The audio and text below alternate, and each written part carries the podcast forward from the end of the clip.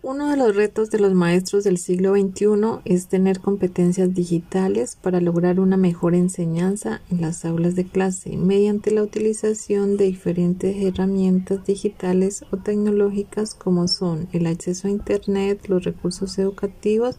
y las diferentes plataformas.